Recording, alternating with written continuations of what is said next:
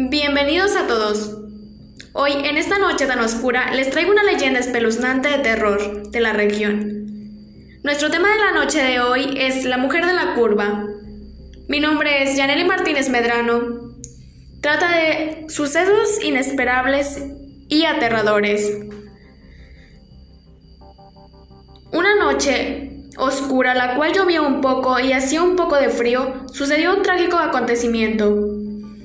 Un hombre que viajaba para San Antonio, en el transcurso del camino, se encontró a una mujer que vestía de blanco.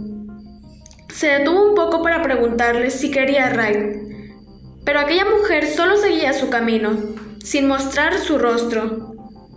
Así que el señor, sin obtener respuesta, continuó su camino. Pero cuál sería su sorpresa que al llegar a la última curva del lugar del callejón, se encontró a la misma mujer. Su cuerpo se estremeció y le dio escalofríos. Aquella mujer empezó a correr tras su camioneta. Él se espantó demasiado que su instinto fue arrancar con velocidad su, vehículo. Pero al voltear a ver si la mujer seguía corriendo tras él, había desaparecido, sin dejar ningún rastro. Se cuenta que aquella mujer es una alma en pena, la cual pide ayuda desesperadamente.